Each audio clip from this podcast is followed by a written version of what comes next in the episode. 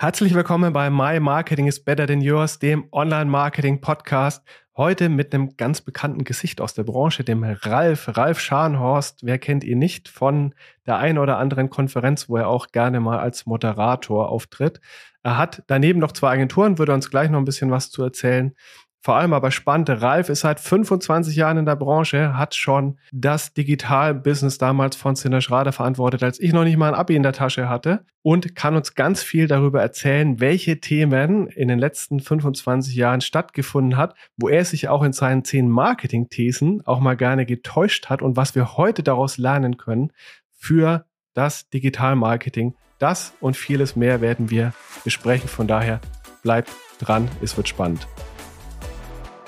Digitales Marketing bedeutet nicht nur Werbekontakte einzukaufen, sondern auch Werbung intelligent und personalisiert anzusteuern. Dabei liegt der Fokus immer stärker auf den Nutzerinnen. Gleichzeitig müssen Unternehmen trotz veränderter Rahmenbedingungen und schnellem Wandel die Effizienz im Marketing unablässig heben und up-to-date bleiben. Daniel Distler spricht mit führenden Online-Marketing-Experten über deren Strategien und zeigt Schritt für Schritt, wie gutes Online-Marketing funktioniert. Herzlich willkommen zu My Marketing is Better Than Yours. Hi Ralf, schön, dass du dabei bist. Hallo Daniel. Normalerweise bist du ja in der Moderatorenrolle. Heute drehen wir den Spieß mal ein bisschen um und ich darf dir auf den Zahn fühlen und es ist deswegen besonders spannend, weil du ja jemand bist, der schon, wie ich es schon im Intro gesagt habe, seit wahnsinnig langer Zeit in der Branche bist, also seit 25 Jahren. Ich habe damals noch nicht mal mein Abi in der Tasche gehabt, da warst du schon Director bei Sinner Schrater für das Thema Digital. Aber bevor ich jetzt weiter erzähle, genau, vielleicht kannst du netterweise dich einmal kurz vorstellen. Was hast du schon alles gemacht und was magst du im Moment? Ja, ich bin gleich nach dem BWL-Studium ins Online-Marketing, in die Internetwerbung reingerutscht sozusagen, habe daher nie was Anständiges gearbeitet eigentlich, wie ich oft sage, habe aber und gar nicht so viele Arbeitgeber in der Branche gesehen, aber von allem etwas. Kundenseite, dann Internetagenturseite inklusive Börsengang äh, damals der Agentur miterlebt ähm, und dann ein internationales Media-Agenturnetzwerk. Und dann habe ich mich damit selbstständig gemacht mit dem Punkt, dass eigentlich die größten Fehler im Marketing immer gleich so am Anfang äh, passieren, in der Strategie, in der Zielgruppendefinition und solchen Dingen. Das wollte ich ändern, habe mich 2008 selbstständig gemacht mit Mediaberatung und mit der Zeit kamen die Kunden eben auch drauf, wenn die Strategie, äh, wenn wir das schon geplant haben, den Plan, warum können wir es nicht auch gleich einkaufen? Das war als kleine Agentur sehr schwer zu Zeiten, wo größere Agenturen größere Rabatte, Mengenrabatte bekamen. Hat sich aber geändert. Äh, immer wenn äh, Sachen auktionsgetrieben sind, weißt du, wenn es um die eigene Ad, einzelne Ad Impression oder einzelne Klick verauktioniert wird, haben wir als Boutique-Agentur da sozusagen keinen Einkaufsnachteil mehr. Und damit habe ich mit M42M die Media-Agentur für digitale Medien, dafür stehen die Buchstaben, äh, gegründet mit der wir eben auch äh, Werbung treibende Budgets im digitalen Bereich äh, ganzheitlich verwalten. Das so als der Schnelldurchgang. Und äh, ich bin, glaube ich, ein bisschen extrovertierter als die meisten Mediaplaner, die lieber nur so Zahlen schieben wollen. Ich stehe auch gerne mal auf der Bühne, schreibe drüber und rede drüber. Und das ist, glaube ich, auch der Punkt, wie wir zusammengekommen sind. Ich glaube, es war damals so der ja siebte Geburtstag der Online-Werbung, zu dem wir uns gedacht haben, da schreiben wir mal Thesen darüber, was wird eigentlich nächstes Jahr passieren. Und so haben wir 2001 das erste Mal zehn Thesen entwickelt zum Thema, was wird die Zukunft des Online-Marketings bestimmen. Lass uns da gleich mal ansetzen. Erstmal vielen Dank für die Vorstellung. Und ja, genau, man kennt dich ja auch als, ich sag mal, Lichtgestalt der Branche, weil du ja auch wahnsinnig umtriebig bist, neben deinem Agenturgeschäft und auch immer wieder mal gerne auf der Bühne stehst bei D3 Korn Demexco. Da haben wir uns ja letztes Jahr auch kennengelernt. Besser, also ich kannte dich schon vorher, aber da sind wir sozusagen ins Gespräch gekommen, weil wir ja letztes Jahr ein Telco-Panel gemacht haben. Zu deinen Thesen, die du seit 22 Jahren sind jetzt, äh, schreibst, da wird's jetzt spannend, weil du hast 2001 damals eine These aufgestellt und hast gesagt, der Banner ist tot. Ist er aber noch nicht so ganz, auch nach 22 Jahren noch nicht. Warum hast du dich damals getäuscht? Und was waren auch die Rahmenbedingungen, warum du überhaupt auf die Idee gekommen bist, das zu sagen? Genau, das war eigentlich damals so das größte Irrtum. Ich habe jetzt immer mal zurückgeschaut und wir werden sicherlich noch auf einige andere lustige Irrtümer kommen. Was wir damals eigentlich gesagt haben, ist, wenn du dir angesehen hast, also das eine war, dass ich mich eben noch, wir haben vorher bei den ganzen anderen Suchmaschinen wie Google eingebucht. Auf Google kommen wir bestimmt gleich noch. Äh, ich erinnere mich an zehn Suchmaschinen, die ich benutzt habe äh, vor Google und bestimmt haben wir auf sieben oder acht davon auch Werbung geschaltet. Und da haben wir Bannerwerbung tatsächlich geschaltet. Da lief dann unter dem Suchbegriff Autovermietung oder so, haben wir oben drüber einen Banner für Europcar geschaltet beispielsweise. Das waren standardisierte Formate. Und das fanden wir damals auf Suchmaschinen schon total unpassend. Aber Google waren dann die ersten, die tatsächlich die Marktmacht auch hatten und auch die Idee hatten zu sagen, das ändern wir. Wir haben hier Text in die, unsere Suchergebnisse in Textform, also wollen wir auch bitte die Werbung in Textform haben. Und das war ein Punkt, wo wir gesagt haben, eigentlich muss die Werbung besser zu der Website passen, auf der sie erscheint. Und fanden diese briefmarkengroßen, bunten, blinkenden Bildchen, die am Rande vom Zeitungsartikel standen, der, der online gestellt wurde, so war das ja damals, äh, fanden wir eigentlich schon immer unpassend und haben gesagt, das muss eigentlich irgendwie anders werden. Wo wir uns total geirrt haben, oder ich mich geirrt habe, gebe ich offen zu, ist dieser Punkt, die Plattformen, die großen äh, Vermarkter eben nicht die Marktmacht hatten, Format durchzusetzen. Also Google hatte das mit dem Textlink, Facebook später mit dem Feed-Ad und Facebook hatte auch, ja. glaube drei, vier Jahre lang äh, gearbeitet, ist groß geworden, ohne je, äh, überhaupt Werbeeinnahmen zu kassieren, weil die das Venture Capital Absolut, hatten, ja ähm, damit erstmal loslegen zu können, sich in Ruhe zu überlegen, wie wollen wir dann Werbeflächen so gestalten, dass wir unseren Nutzern damit nicht ganz so sehr auf den Nerv gehen. Und das war bei den meisten kleinen Verlagen, die ihre kleine Regionalzeitung ins Web gestellt haben und so weiter nicht so. Die mussten sich eben an das anpassen, was an standardisierten Formaten da draußen war.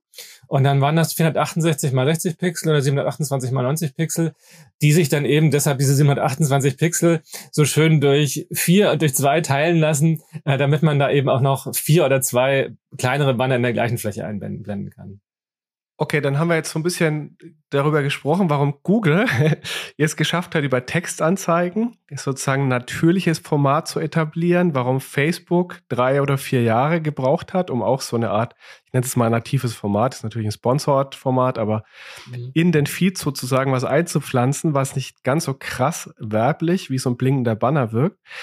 Warum gab es dann in der freien Welt, also ich sag mal außerhalb der Wallet Gardens, keine Alternative und gibt es bis heute nicht zu dem kleinen blinkenden Banner äh, in was für auch immer eine Auflösung und Pixelformat, der gerade daherkommt. Warum glaubst du, hat sich das nie geändert? Ja, es ist halt ein enormer Fortschritt in der Technologie. Also das ist ja das, wo wir uns auch kennen von den ganzen Programmatic-Konferenzen und Bühnen sozusagen, dass sich die Technologie enorm weiterentwickelt hat, wie effizient und schnell und einfach man so standardisiert einbuchen kann. Aber ich glaube, das ist genau der Punkt, wo wir jetzt eigentlich so schwenken müssen im Sinne von, die Technologie hat jetzt einen super Stand erreicht. Wir müssen jetzt mal wieder so ein bisschen an den User denken und auch an die Gestaltung.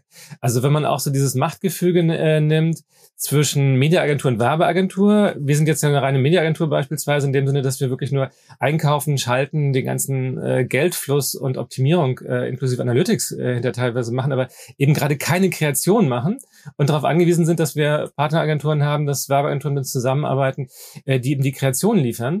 Und das ist, vielleicht kannst du das von Kundenseite auch so ein bisschen kommentieren, der mhm. Punkt, dass die Kunden immer sagen, ja, also wir wollen genau dieses Ziel, genau diese Zielgruppe, genau das darf es kosten. Und dann kommt das sehr standardisiert am Ende raus ähm, weil man als Mediaplaner auch gar nicht mehr so viel mehr Möglichkeiten hat, als die, die Standards, die prognostizierbar sind, zu nehmen. Und eigentlich müsste man genau umgekehrt rangeben, der Kreativagentur wieder mehr freien Lauf lassen und sagen, was wollen wir eigentlich beim User erreichen? Wir wollen eine Marke äh, im, in den Kopf bringen, wir wollen eine Verhaltensänderung, wir wollen Ideen, Inspiration liefern, was auch immer. Was ist eigentlich das Ziel unserer gesamten Werbung? Wie muss das aussehen? Was für eine Werbeform muss das haben? Äh, kann das ein Textlink sein? Muss da ein Bild dazu? Muss das Bild bewegt sein? Muss das ein Video sein? Brauchen wir mindestens 40 Sekunden Video und muss da auch der Ton mit dabei sein, gehört werden? Dann müssen wir das eben genauso machen. Und das ist, glaube ich, ein Punkt, auf den wir uns wieder so ein bisschen zurückbesinnen müssen, äh, da von der kreativen Seite auch zum User hinzukommen. Und die Werbeform gibt es ja schon auch. Also es ja. gibt Responsive Ads mit Text-Bild-Kombination, Native-Kombination, Advertorials, Videos, In-Stream, Outstream. Also das gibt es. Wir haben das bloß in unserer Standardisierungs- und Programmatic-Welle so ein bisschen vernachlässigt, finde ich. Ja, die meisten ticken so auch nicht, ne? Also du hast mich ja gerade ja. nach meiner Erfahrung auch gefragt. Und tatsächlich würde ich dir dazu 100% beipflichten, weil, also wenn ich es jetzt mal aus meiner Erfahrung heraus betrachte, wie funktioniert bei uns Mediaplanung? Ähm, normalerweise genau eben so, wie du es beschrieben hast. Also man hat einen Mediaplan, man hat siloisierte Kanäle auch so ein bisschen nebeneinander. Also du hast ja irgendwie ein mhm. Search-Team, du hast ein äh, Social, ein Paid-Social-Team, du hast ein paar Affiliate-Vermarkter mit unterschiedlichen Partnermodellen darunter.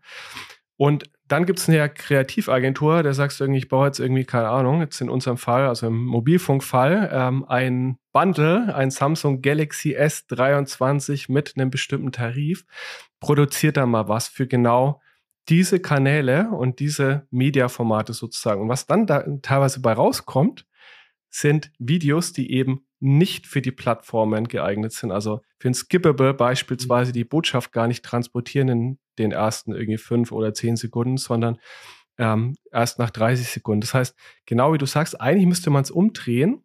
Und ich glaube, das ist ein ganz, ganz wesentlicher Unterschied zu der Art und Weise, wie die meisten Advertiser gerade ticken. Was würdest du konkret machen, um der Kreativagentur jetzt mehr Freiraum zu geben? Oder wie würdest du den Spieß genau jetzt rumdrehen? Weil das ist ja jetzt so ein bisschen die Gretchenfrage. Also wie ändert man das System?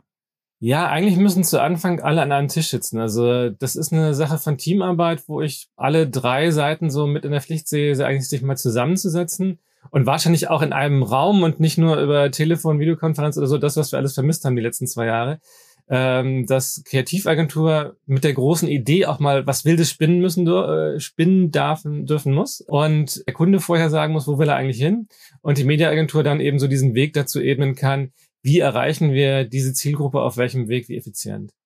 Aus meiner Erfahrung gibt es noch einen anderen Punkt, den würde ich auch noch kurz ergänzen wollen, weil das Thema fängt ja schon da an. Also wir sprechen gerade von mehreren Agenturen. Ne? Du hast eine Mediaagentur, du hast mhm. eine Kreativagentur. Und es sind zwei Agenturgruppen, die meistens ja auch nicht weder im gleichen Gebäude sitzen, mal abgesehen von Homeoffice, ähm, sondern äh, sozusagen in getrennten Städten oft äh, vor sich hin operieren, in getrennten Unternehmen. Äh, bestenfalls vielleicht einmal die Woche miteinander telefonieren und manchmal auch nur auf Bitte des Kunden hin, also zumindest meine Erfahrung.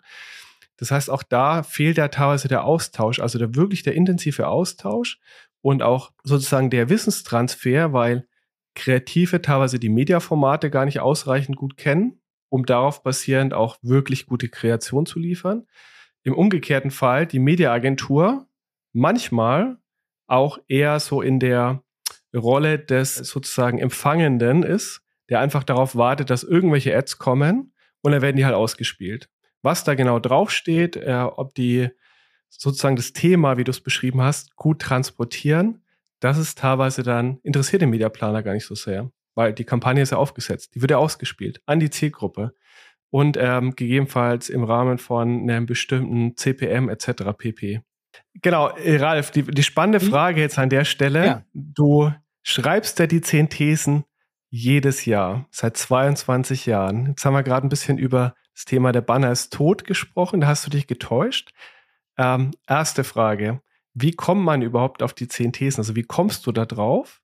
Und wie gehst du damit um, wenn du dich jetzt in dem Fall ähm, getäuscht hast und es dann zwei, drei Jahre später dann irgendwie siehst, dass das so nicht funktioniert hat oder nicht aufgegangen ist, deine These? Ja, das ist wirklich eine gute Frage. Also das eine ist natürlich, ich sammle das ganze Jahr über zusammen und am Ende sind es dann meistens so 15 oder 17 Sachen, die ich eigentlich gerne publiziert hätte. Und dann versuche ich das so ein bisschen runterzubrechen. Und am Ende, und es sind ein paar ganz große Trends eigentlich, wo man sagen kann, da entwickelt sich das die nächsten fünf Jahre hin. Und dann fallen halt die sieben Thesen raus, die es letztes Jahr schon so ein bisschen mit dabei waren und so weiter. Also das kriegt man zurechtgeruckelt. Ähm, aber das Spannende ist tatsächlich, wie geht man damit um, wenn man falsch lag? Weil ich selber auch immer gerne nochmal zurückschaue, was habe ich eigentlich die letzten Jahre da so geschrieben, was davon ist eingetreten? Und das habe ich tatsächlich vor ein paar Jahren nochmal genauer zusammengezogen, was für die größten Fehlprognosen waren.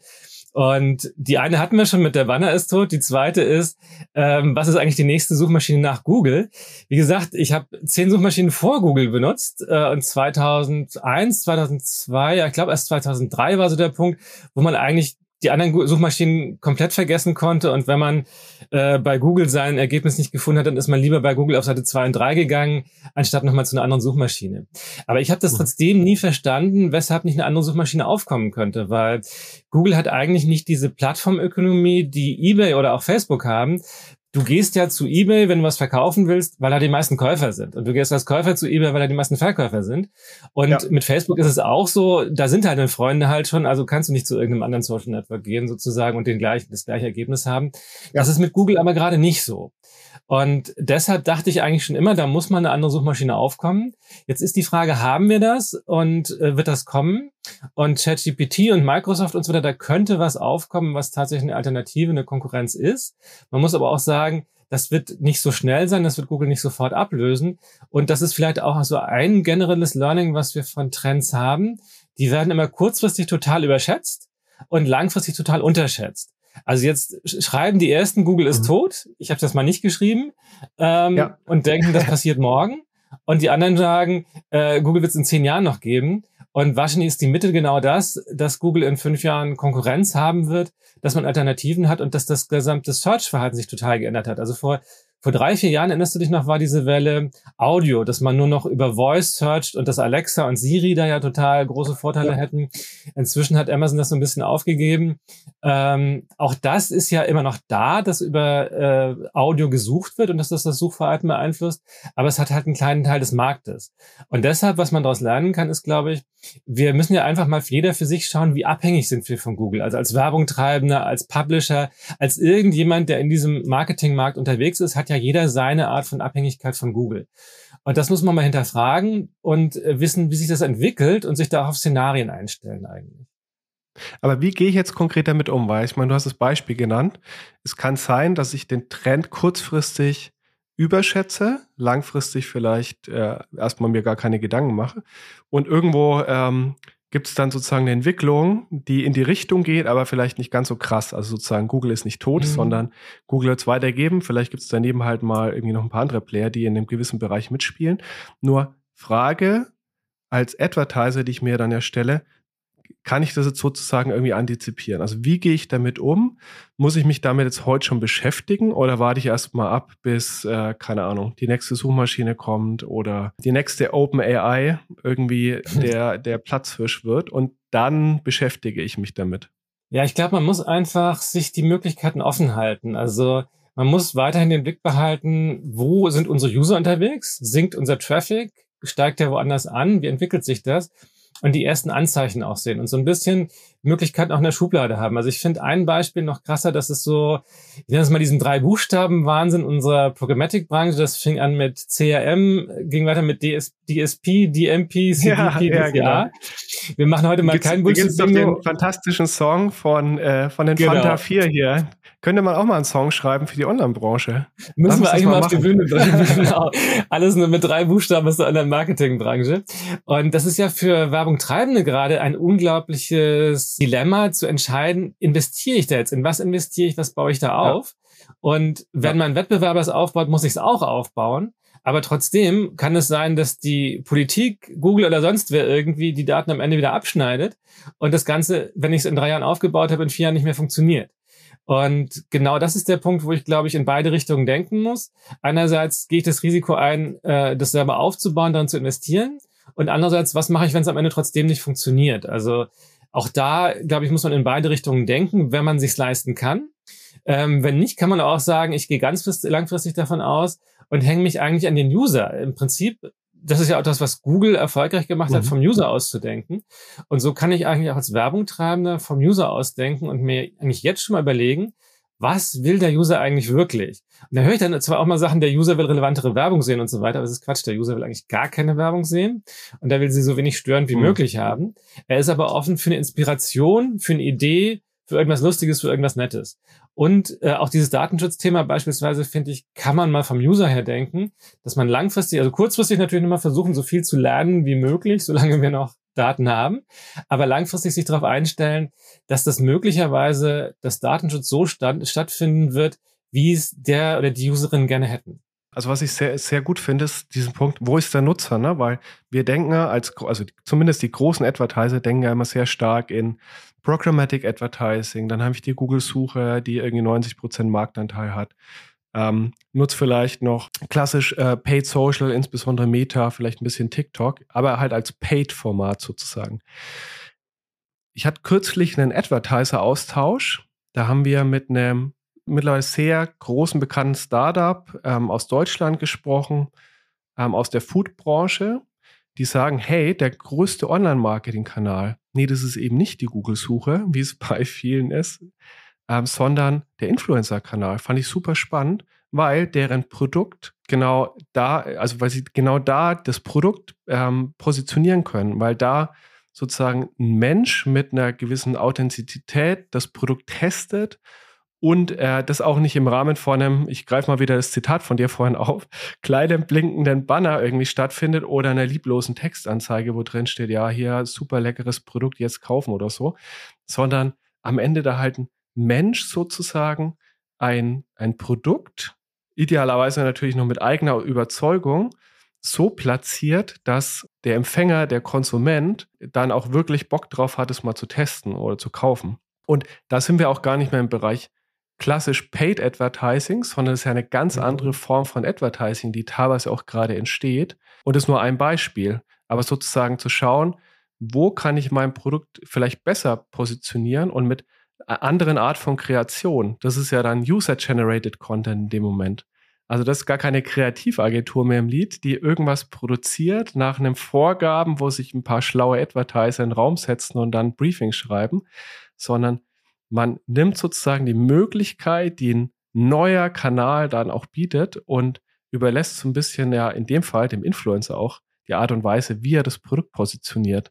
Was sagst du dazu? Weil das ja eine ganz, also da entstehen ja auch ganz neue Formen des Advertisings. Ja, ich bin da total gespalten, weil so meine Idee als Mediaplaner ist ja schon alles messbar, steuerbar, kontrollierbar zu machen. Und das ist ja auch das, was die Werbung treibenden, die Kunden Kannst immer ja. wollen. Dann hast du halt einen Voucher-Code. Ja? ja, aber die Frage ist ja, was macht der Influencer mit meinem Produkt und stellt er das so dar, wie ich mein Produkt dargestellt haben möchte?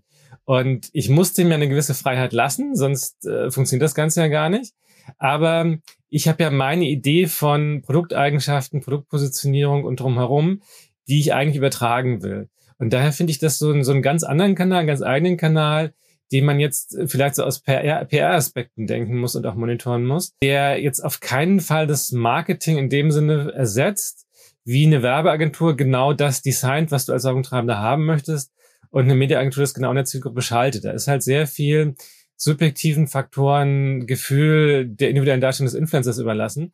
Und daher finde ich eigentlich, bleibt das so eine Nische. Also wir hatten witzigerweise 2006 war so dieser Trend eigentlich, dass Blogger reich werden. Content braucht keinen Verlag mehr. Blogger können auch ohne äh, Verlag vom Schreiben leben. Ich habe das bislang so, also bis jetzt auf so diese Influencer, äh, die, die irgendeinen so speziellen Lifestyle haben, habe ich das so nicht erlebt, dass jemand wirklich Content schafft. Also bunte Bilder, ja, irgendwo auf einer, mhm. auf Bali leben und schöne Fotos machen für für Mode und, und äh, Influencer-Geschichten, ja, das ist irgendwie ein ja. Lebensmodell, was funktioniert. Das ist aber trotzdem, finde ich, kein Geschäftsmodell, weil das Einzelunternehmer sind und keine, keine Medienunternehmen in dem Sinne professionell. Also, aber ich kann mich ja auch an die binden, ne? Hm? Weil, also, es gibt ja schon die Möglichkeit, mit solchen Menschen auch langfristige Verträge abzuschließen, gewisse Guidelines vorzugeben, sozusagen äh, eine CI auch vorzugeben, an die sie sich äh, ein Stück weit halten müssen, auch eine gewisse Haltung, die vielleicht eine Marke auch hat und repräsentieren mhm. möchte, also sozusagen, dass der Influencer das auch nicht verunstaltet oder ähm, irgendwo in, in den Kontext zieht, wo man gerade nicht sein will. Also sozusagen so ein bisschen das, was wir aus der Media kennen, gibt es da auch. Aber na klar, man hat nicht alles unter Kontrolle. Ich glaube, das ist der große Unterschied, ne? weil in der ja. klassischen Mediaplanung, da buchst du das ein, was du gerade willst und das ist idealerweise noch relativ gut messbar ähm, gibst die Kreation zu 100% vor, da gibt es Abnahmeprozesse für jeden Banner, jedes Video, äh, jede Textanzeige, die irgendwo geschrieben wird. Das ändert sich natürlich dadurch. Aber vielleicht schafft es auch einen neuen Raum für Content und auch eine Art ähm, ja, authentischere Kommunikation, würde ich es jetzt mal nennen, den halt klassische Media so teilweise nicht hat, weil sie eben das Thema ja vorgibt die Botschaft des Advertisers hart transportiert, ohne dass da irgendwie noch ein, ein Mensch dazwischen steht, der vielleicht auch eine Audience hat, die ihm mehr glauben als dem Banner, der mhm. irgendwo auf äh, Spiegel Online einfach platt ausgeliefert wird. Glaubst du es nicht? Ja, klar, also es ist ein spannender Kanal, zusätzlicher Kanal mit seinen komplett eigenen Regeln. Ne? Lass uns noch mal auf deine Thesen eingehen. Wo war, lagst du noch komplett daneben? Ja, äh, das nächste ist äh, einerseits Facebook und andererseits Metaverse. Das Lustige ist beispielsweise, ich hatte 2004 äh, kamen die ersten virtuellen Welten auf. Äh, Second Life kennt man ja heute noch, das hat so seine Nische gefunden. Ähm, das heißeste war damals Habbo Hotel und das war so ziemlich die erste Plattform, auf der das funktioniert hat, dass virtuelle Güter verkauft wurden. Also dass Leute sich Modeartikel, Turnschuhe tatsächlich da gekauft haben, bereit waren, dafür Geld auszugeben. Das fanden wir total toll und heiß irgendwie und dachten ja, okay, das wird jetzt das nächste große Ding. Und das war es ein, zwei Jahre später nicht mehr. Aber das ist, glaube ich, auch genau das, was wir daraus lernen können, dass einerseits die Menschen sich eben doch hm. nicht so schnell entwickeln wie die technischen Möglichkeiten, das nicht so schnell adaptieren und äh, dass diese Anwendung für das Metaverse, so wie es uns jetzt dargestellt wird, die sehe ich halt auch in Nischen. Also wenn wir die Datenbrillen nehmen, Google Glass hm. hatte ich glaube ich 10, 11 Jahren mal auf, dann kam noch die Microsoft HoloLens. Ähm, das, die gibt es ja auch immer noch, aber so eine Nische, Flugzeugreparatur beispielsweise, Fernwartung, irgendwie solche Sachen. Fassen wir es mal von der, von der technischen Seite auf. Was kann sich entwickeln? Also die Brillen, Datenbrillen werden besser, schneller, so dass mir vielleicht nicht mehr schwindlig ist, wenn ich die aufsitzen habe, weil sie nicht mehr diese Bildverzögerung haben. Aber trotzdem, ich kann, während ich diese Datenbrille, wie sie momentan Metaverse hat, wenn ich die aufhab, kann ich nichts trinken, weil ich äh, nicht sehe, wie ich meine Tasse zum Mund führe. Und äh, ja. damit halte ich ja, jetzt kein Punkt, Meeting ja. von länger als einer Stunde durch. Und das ist auch ein Hardwarefehler, den die nicht durch technischen Fortschritt lösen können. Die, diese ähm, VR-Brillen, Virtual Reality, wo du die reale Welt überhaupt nicht mehr siehst und automatisch gegen die Wand läufst, wenn du versuchst, dich zu bewegen. Und deshalb glaube ich nicht an Virtual Reality. Woran ich aber glaube, was sich entwickeln wird, ist Augmented Reality, ähm, wie man es mhm. eben schon kennt vom Head-Up-Display beim Auto, wo ein bisschen was eingeblendet wird. Und so hat ja auch Google Glass funktioniert. So sind die Gerüchte, dass Apple in dem Bereich was rausbringen wird. Das kann ich mir vorstellen, dass das so eine Ergänzung unseres Lebens wird, aber eben überhaupt keine Revolution. Und damit sehe ich Facebook auch in die total falsche Richtung rennen und finde, da können wir uns in aller Ruhe zurücklehnen, Metaverse beim Scheitern zusehen. Ja. Das müssen wir als Werbung okay. treiben, also nicht beschäftigen. Neue These von Ralf für 2023, das Metaverse ist tot. Kann man es so stehen lassen? ja, kann man so sagen. Also es ist für Marketer einfach ineffizient in dem Sinne, dass es keine Reichweite entdeckt. Es, es hat für die ersten, hat es natürlich immer so diesen ersten Effekt. Ein Gesetz, was nur an der Werbung gilt, ist, das Neue wirkt allein schon deshalb, weil es neu ist funktioniert wirklich nur im Marketing. Die erste Werbung, ja. die du im Metaverse siehst, bleibt dir in Erinnerung viel besser als das hundertste Plakat, was du siehst. Aber das ist inzwischen durch, dass man drüber geschrieben hat, wer jetzt das erste Unternehmen im Metaverse war, was man da machen konnte. Und deshalb kann man PR-mäßig damit, glaube ich, nichts mehr hm. verdienen. Und real ist die Reichweite eben nicht da, noch nicht da und wird, glaube ich, noch nicht da, aber es könnte sich ändern. Ne? Ja, glaube ich aber nicht, dass die Leute bereit sind. Also, dass die Reichweite noch nicht da ist, also mit technologischem Fortschritt, klar, die, die Kaffeetasse, die kriegst du dann immer noch nicht richtig gut genau. irgendwie äh, zu sehen. Aber am Ende sprechen wir ja von Technologie. Und also ich finde es eine steile These, aber hey, let's see, wir sprechen in fünf Jahren wieder. Vielleicht hattest du recht und es war quasi das absolut falsche Pferd, auf das Facebook jetzt auch setzt.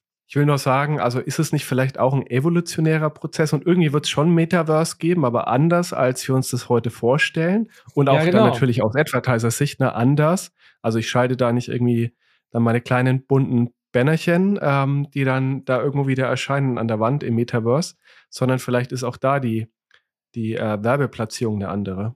Ja, genau, das wird sein müssen. Also deshalb glaube ich auch an Augmented Reality ein Stück weit.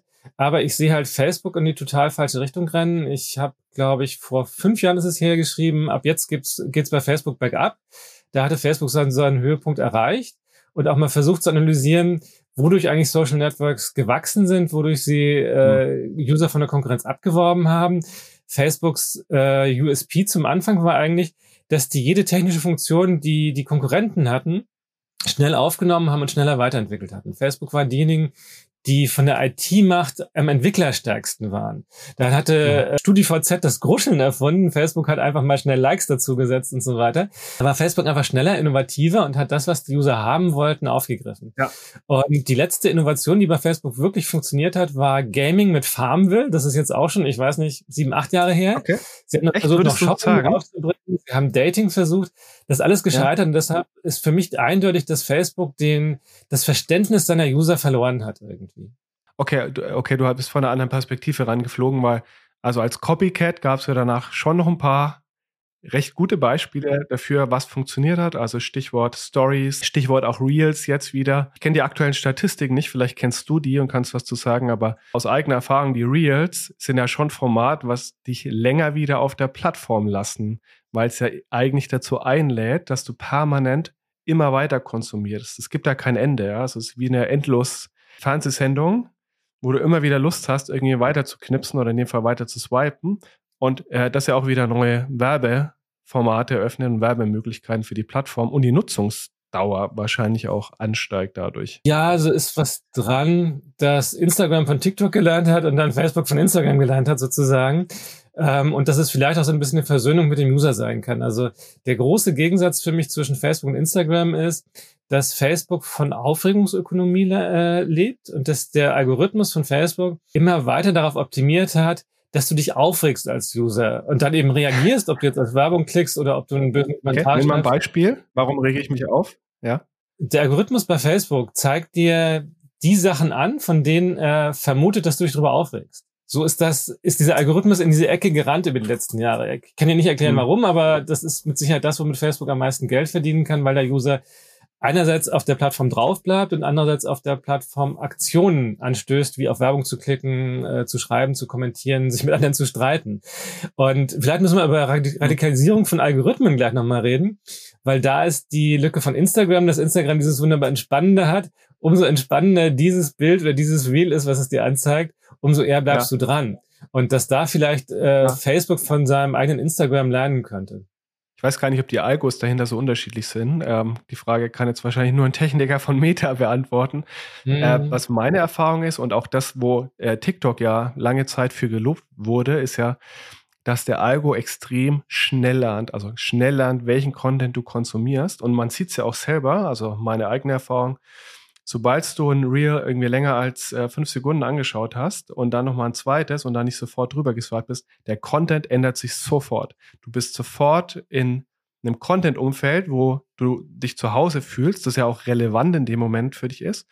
Da habe ich jetzt gar nicht, also das ist subjektive Wahrnehmung, wie gesagt, äh, ein Facebook-Techniker könnte es besser beantworten, aber aus der subjektiven Wahrnehmung ist es schon verdammt gut, was die Algos da gerade leisten weil am Ende du ja immer wieder das Bedürfnis hast als Nutzer, nochmal Content zu konsumieren, weil er eben relevant ist, weil der Algo sofort verstanden hat, okay, alles klar, der Ralf interessiert sich für, keine Ahnung, kurze Autovideos ähm, und jetzt zeige ich ihm irgendwelche Autoblocker und Vlogger und so weiter an. Also einerseits ist das äh, effizienter geworden, dass es sozusagen deine menschlichen Schwächen jetzt voll ausnutzt bis ins Letzte. Andererseits müssen wir uns aber auch gerade aus der Marketingperspektive fragen, in welche Ecke hat sich der Algorithmus da optimiert oder optimiert, optimiert er sich zu Tode?